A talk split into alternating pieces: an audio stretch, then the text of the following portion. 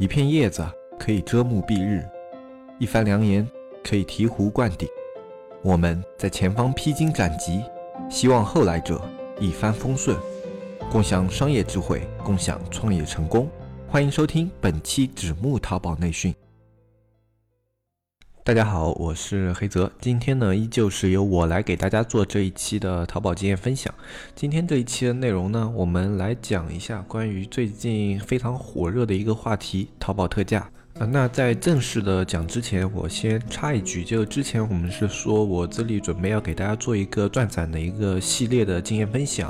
啊，但是我是觉得还是我把这个转展的整个系列一口气录完，然后呃连续的这样发出来会好一些，所以呢，我在这个转展的系列整个录完之前，我就不发了，可能中间还要过个两到三期，下一周就开始发这个转展的内容，在这之前呢，我会再穿插一些其他的内容。好，那么关关于淘宝特价这个东西，是淘宝最近新推出的一个 APP。它既然推出了这么一个 APP，那么就表示它的战略定位以及它的一个淘宝对它期许都是要远高于像中国制造啊、极有家啊这样的小品类平台的。它这个平台的推出目的其实非常非常的明确，就是为了去狙击拼多多。拼多多的成长速度呢？近年来大家有目共睹。据说去年年底的时候，拼多多的 GVM 已经达到了一百亿，并且呢，在用户活跃度方面，根据一些数据网的显示啊，拼多多现在的整体用户活跃度已经超越了京东和唯品会，直逼淘宝。也就是说，它在购物类方面，用户的活跃度已经是整个就电商类平台的第二名了。用户的活跃度这个标准是很重要的。就像京东，它虽然的体量很大啊，它整体的一个销售额也许还。是比拼多多要多，但是如果拼多多的用户活跃度持续要比京东高的话，那就表示用户的购物习惯正在往它这个 APP 上面去偏移啊，就是说他可能平时购买一些特定的东西还是会去京东，还是会去淘宝，但是他更加喜欢把逛的时间放在了拼多多，这就表明这个拼多多的平台日后的一个发展趋势还是比较乐观的。虽然拼多多现在体量跟淘宝和京东还有很大的一个差距，但是它的成长速度已经让淘宝感觉到了威胁。那么京东。和拼多多两个人现在作为同样是腾讯投资，等于是有一个统一战线这么一个概念，而且拼多多和京东他们的用户群体相对独立，也就不存在明显的竞争。但是淘宝和拼多多则不同，不管是在战略层面还是在用户层面，它跟拼多多都是有非常大的一个重合度和一个竞争性的。所以说，它推出淘宝特价版呢，就是为了狙击拼多多。然后随着淘宝特价版的推出呢，有很多的社区卖家也在在社区里面问我们，他们说，如果我想选择一个低价销售平台，那我是去选择淘宝特价版更好呢，还是拼多多更好呢？这个东西我觉得要辩证的去考虑。我们自己的话，可能不会去考虑要做淘宝特价版或者拼多多这样的东西，因为它跟我们现在的一个战略定位不符。但我们可以用我们的一些商业思路、商业经验以及我们的一些看法，给大家一些建议。那么我们首先来看一下淘宝特价版。淘宝特价版这个东西，其实我整体对它并不是非常的看好，因为这个东西从名字里面就透露出一种随意性啊，它甚至不如中国制造啊，或者说极有家这样的内部平台走心。也许它是为了让它这个平台打上淘宝的标签，用它的品牌影响力去给它拉取更多的客户，但是我不觉得这是一个非常好的营销思路，因为说淘宝它这个平台本身就是借着最近说什么消费升级啊，一个去爆款化啊。想给他的平台形象做一个整体的提升，而现在呢，他在做这个提升工作的同时，又推出了淘宝特价版，把自己拉回了原来那个低价竞争啊、商品劣质的那个平台。我不认为这是一件好的事情，因为对于一个企业来讲，如果你已经有了明确的战略定位，你被迫去因为别人的战略而改变了自己的一个战略方向的话，这是一件非常不好的事情。因为你是根据别人的一个行为来改变了自己的一个目的啊，就好像淘宝的话，它本来的目的已经非常明确了，它要去升级自己的平台形象。但是因为拼多多的横空出世，它感觉到了危机感，在这种危机感下，它做出的应对措施就是它再推出一个特价版，去抢掉那一部分被拼多多抢掉的低价市场。那么从这里来讲的话，淘宝就已经处于了一个被动环节。拼多多作为一个公示的主动发起方，它在战略制定上有绝对的优先。全。而且我观察了淘宝特价版，它对于它的营销并没有一个让人非常亮眼的亮点，不像拼多多。拼多多的话，其实它的整个平台的优势非常的明显，就是它利用社交流量进行拼团购买，然后用拼团购买这样的概念让大家去进行购物，同时让他们产生了一个非常强的购物社交。这个点子不得不说是很棒的一个点子。它作为一个新兴的电商平台，用了一个非常新颖的玩法去突出自己平台的亮点。它不仅把低价作为自己的平台优势，还引入了拼团的玩法，让大家觉得是因为拼团，所以它的平台的东西才更加便宜，对它的平台在低价的同时产生了一定的信任度，这是一个非常成功的营销手段。而淘宝它没有这样的一个营销点，它所打的一个主要的广告词就是淘宝特价版，在这里淘到最便宜的东西啊，我觉得这样的东西对于买家来说，这年头你去做一个专门的低价平台，对他们的吸引度到底有多高？因为我觉得在我的观察中，整个社会的它的消费实力是在往上走的啊，不能说消费实力是在往上走吧，就是消费观念，他们已经不再执着于去买最便宜的东西了，他们是在考虑品质的情况下再去挑选同品质里面比较便宜的那一些，他们并不是漫无目的的去追求低价，所以说这样的一个定位，我觉得。对于淘宝来说，可能算是一个失误，因为就我个人的话，我肯定是不会去下淘宝特特价版这样的东西。但是拼多多的话，可能我的朋友啊、我的亲戚啊，或者我老婆想要拼团的话，我可能还是会去跟他们拼一下，就会留在我的 APP 里面，或者我会有一个拼多多的小程序。就不管怎么样，我在拼多多上是可能有购物行为的，但是我在淘宝特价版上是不一定会有购物行为的。我另外一点不看好淘宝的原因呢，就是淘宝最近啊，他去做的几个分平台都做的非。非常的不尽如人意，比如说之前网易严选如日中天，抢走了非常多的类似于白领阶层这样的客户流量之后，他就非常快的推出了淘宝新选，但是淘宝新选这个东西推的仓促，而且战略性也就像这个淘宝的特价版一样，没有推的那么的明确，也没有那么的成功。为什么淘宝它作为一个啊非常大的电商平台呀，也可以说是一个商业帝国了，它去做的一些新产品都那么不尽如人意呢？其实正是因为它这个平台现在实在是太大了。淘宝的大，它跟腾讯的大是完全两个概念。腾讯的大的话，它是一种分权的大，而淘宝的大，它是一种集权的大，就好像我们以前古代的中央集权和西方三权分立学说这样的一个区别。就淘宝，它是一个。权力高度集中的公司，它的所有的决策是由呃非常传统的那种高层下达啊，或者说高层会议决定以后，然后再去指派任务这样的模式的。而腾讯不一样，腾讯的话，它是一个非常开放的公司，它整个公司每个业务部门都是非常独立的。而马化腾呢，也并没有把握着每一个部门每一个节奏的那种决策权，他给下面的放的权限也非常的宽，这就导致了腾讯所有的产品，他们都好像一个独立的小。公司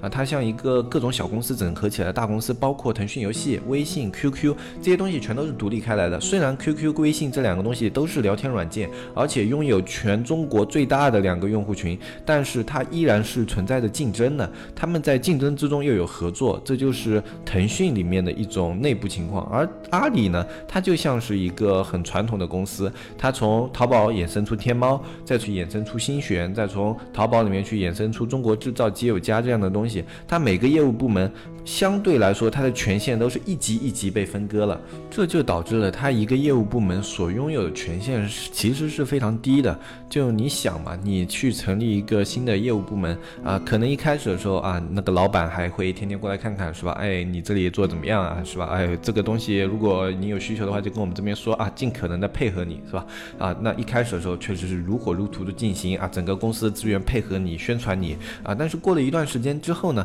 你要知道淘宝啊、天猫，然后再加上什么淘宝新选啊，然后这些东西，他们都是一个淘宝这种电商平台下的品类。你就算独立出了业务部门，你还是在电商平台内部。如果是在内部的话，那就是说你们的产品之间是有竞争的。这些业务部门呢，他们每个业务部门都想要拿到更好的成绩，从而去从公司获取到更多的资源。也许你东西在一开始的时候没有办法，那我只能配合你给你做宣传啊。当我们所有的东西都都做到了一定的体量。比如说啊，你淘宝特价版做的非常好了，已经到了一定的值了，那么我感觉到了威胁性，你这个东西做的再好的话，那可能就跟我这个天猫也差不多了。那在这种情况下会发生什么样的情况呢？就天猫它对这个淘宝精选里面的资源配比啊，或者说给它提供的支持啊，就会开始变少，因为天猫它有自也也有自己的业务主管嘛，然后他们互相之间会形成一个非常不良的内部竞争，因为他们的权力和决策都相对于集中，这就导致了这样的问题。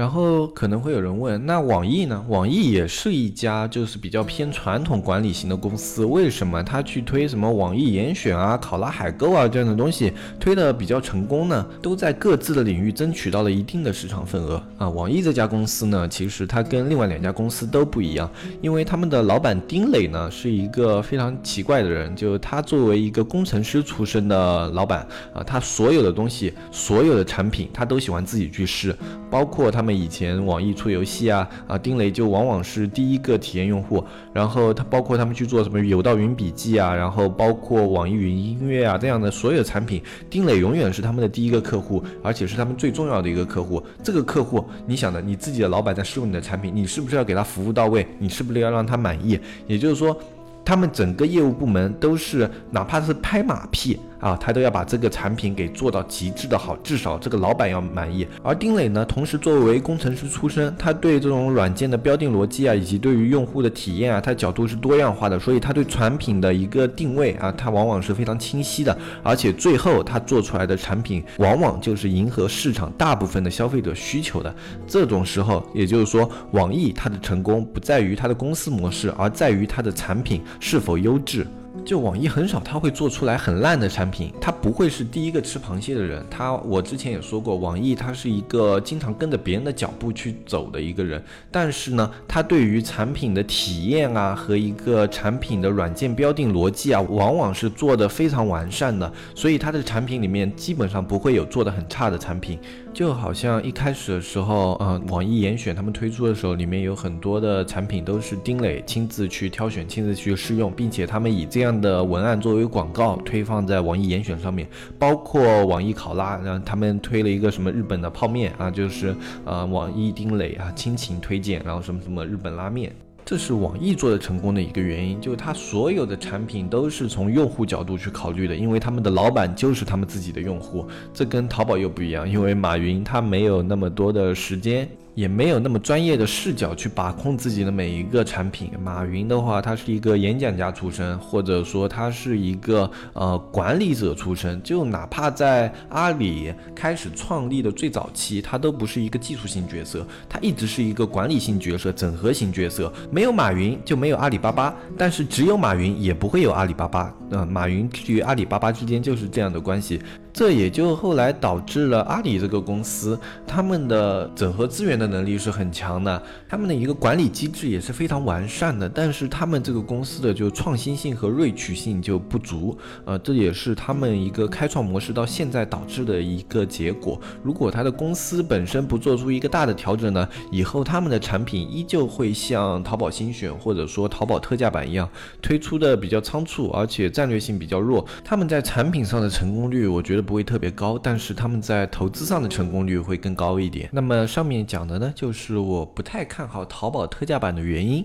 啊。有很多卖家，他们看到了新的东西，都是迫不及待的想去尝试的。包括我们社区里面很多做中高客端的，他们说最近淘宝有个特价版啊，我要不要考虑去入驻？其实去入驻这样的平台，你要先考虑清楚，就是这样的平台跟你本身的战略定位符不符合。其实不管淘宝特价版还是拼多多，都是我们不太喜欢的两种商业。模式它都是低价走量的模式，这样的模式呢已经是被我们摒弃的模式，因为低价走量的产品它承担的风险特别的大，而且它对于用户的质量把控啊会做的特别的困难。包括我们以前在做量的时候，也就发现这么一个问题：你量大了以后，你的 DSR 只要你的产品不行，你的 DSR 哪怕你刷死过去，你都刷不回来，因为它的基数实在太大了。也就是说，你对产品的维护和把控力都会相对的变弱。但是这也仅仅代表了我们的看法。就好像如果你现在自己有个厂啊，有个仓库啊，你们堆了很多的库存，那么你要清库存，那淘宝特价版和拼多多绝对是很好的选择。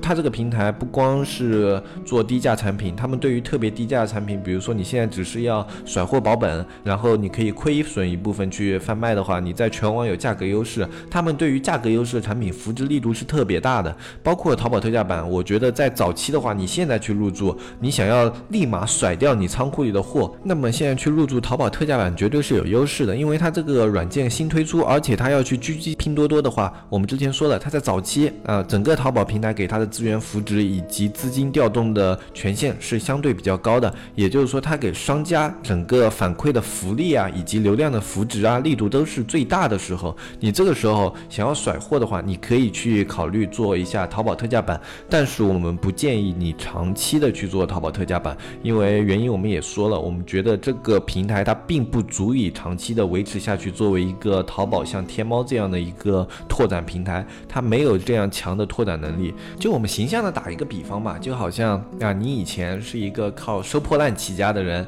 然后后来你收破烂收收收收到后来你有了一定的资产，你就开始去收古董，然后收其他的东西，就比收破烂要高一个档次。但是这个时候呢，你发现你那些不要的破烂被另外一个人捡起来了，然后你觉得，哎呀，这个钱被他赚去了，那我赚不到了。那么你又回头去穿上了一身衣服去捡破烂，这就是淘宝现在在做的一件事情。他看到了一个以前的自己，然后很害怕自己被这个以前的自己给弄死了，然后这样的危机感让他去做出了淘宝特价版这样的东西。这样的产品是源自于恐惧的产品，而源自于恐惧的产品，我一向是不太看好的。我比较看好的产品，永远是那些针对于市场需求去推出的商品，比如说饿了么、美团外卖这样的东西，而不是像啊你看到了拼多多去做淘宝特价版这样的东西。这其实腾讯也有类似的产品，腾讯看到了钉钉抢走了大部分的企业社交份额，它作为社交圈的龙头老大，它就推出了像 Team 这样的产品。Team 呢，它是作为 QQ 的一个延伸啊。啊，来给企业提供一个交流服务，但是这个产品并没有做得很好，它是一个应对产品，而且它没有脱离 QQ 的框架，也就是说，它既舍不得 QQ 里面的用户的基础，但是它又想要去抢占企业资源这一部分的份额，所以它这个软件对于企业的定位并没有那么精准，它只是改了一下界面，然后改了一些部分的小应用，但是在核心的基础上，它并没有做得像钉钉那么的完善，这就是源自于恐惧和应对的产品。所不足的地方，这是很难成功的商品。它会有一定的市场份额，但是这个市场份额还远远不足以影响到钉钉。这就跟淘宝特价版的逻辑是一样的。淘宝作为电商平台的龙头老大，看到了一个拼多多抢占了自己很大一部分的低价客户的这么一个消费份额，那么它产生了恐惧感，从而推出了淘宝特价版。但是它针对于这个软件呢，又没有一个明确的标定逻辑，它要抓这个特价版的里面客户的哪一块的心理，用。怎么去推自己的特价，他都没有想得很完善，就感觉非常匆忙的推出了这么一个玩意儿，然后想要用自己的平台基础去给这个低价的平台导流啊，那么这个逻辑上就产生了错误，他不是去抢占市场的，他是把自己的客户啊导到另外一个平台上面，那对于他来说，其实他并没有从拼多多那里抢到客户，他的模式并没有比拼多多更加的优质，或者说它的价格也没有比拼多多低上很多，他只能止损，不让自己的客户流。流失的那么严重，但是他做不到把拼多多流失掉的客户再抢回来，这就是一个问题所在。所以说，如果长期来做的话，淘宝特价版和拼多多之间，你要做低价的话，我更加推荐的是拼多多，因为我觉得拼多多它以后作为低价端的话，它的定位更加准确，而且它之前的整个融资过程都非常的顺利，拿到的一个扶持金额也非常的多，也就是说，它今年对商家持续还是会有一些补偿。但是呢，我还是要提醒大家一点，不要因为你对于这个平台看好就去投入做这样的平台。拼多多现在我觉得并不适合大部分。的中小卖家去投入，因为它这个平台一个价格过低，另外一个它的流量费用在去年有一个明显的上涨。去年拼多多的流量费用呢，大概我们有接触过类目涨到了一块七毛钱，一块七毛钱的话，其实跟淘宝大部分的类目的流量价格没有特别大的差别了。呃，也就是说，你去淘宝里面和拼多多里面，你的流量投入支出是差不多的。你的竞争环境呢，其实更加的恶劣，因为拼多多它对刷单管制并没有淘宝那么严格，它的整体的一个机制算。算法也没有淘宝那么好，它对于买家的一个购物体验啊什么的都是还比较粗暴的那种。毕竟淘宝在电商做了这么多年，它算法机制啊，还有千人千面这样的规则啊，都是很迎合用户的。但是拼多多并没有，也就是说你去入驻这个平台的话，除非你实力特别强啊，量特别大，能够用来投资推广的费用特别多，要不然的话，你去做拼多多还不如去做淘宝，因为拼多多不是一个适合中小卖家的平台。也许你们也看到了很多那种励志故事，说在拼多多上开店一年怎么就一百多万啦，还有一年就一千多万啦啊，这个跟拼多多它的整个历史环境有关系，跟它拿到的融资有关系，跟它早期对商家的扶持有关系。但是就长期来说的话，它以后并不是一个适合于所有人发展的电商平台。所以呢，我给大家的建议是这样的，就我最后再总结一下，淘宝特价版和拼多多，你如果两个里面一定要选一个的话。长期来说可以去做拼多多，但是如果你短期现在暂时想要甩一批库存货，不是长期做的话，你可以去选淘宝特价版。原因在前面都已经分析过了，不理解的话可以拉到前面去再听一会儿。但是如果你是要长期做低价产品，并且定位自己就是低价产品的话，那么你可以去考虑做拼多多，因为拼多多的话，它在长期的一个战略表现以及整个产品的定位，在我看来，它是对低价市场这一块更加明确的。但是最后要注意一点，如果你是一个正常的淘宝卖家，你的，本身的供货渠道不是很稳定，你的供货基础不是非常那好，那我依旧推荐你不要去做这两个里面的任何一个，因为这两个不是适合那些没有基础的中小卖家去做的平台啊。当然，这也只是我的一个个人建议，你一定要去试的话，没有人拦着你，你可以去做尝试。如果你用自己的方法、自己的思路，在这些低价平台上做起了中高端的产品，那么我觉得这是一件非常了不起的事情。你也可以过来跟我们社区分享一下经。经验，看看你的思路中间有什么新颖的点，我们大家交流一下，见见一下，可能我也会改变对这两个平台的看法啊。那么好，今天这一期节目呢，我们就说到这里。呃，可能有的人会觉得比较奇怪，你谈淘宝特价版为什么不告诉我们这个淘淘宝特价版去哪里入驻呀？啊，或者说这拼多多怎么入驻呀？这个东西我是不会说的，因为这个东西你只要百度一下，你就可以看到完整的流程啊，不是非常难的东西，也没有必要浪费大家的时间在这里讲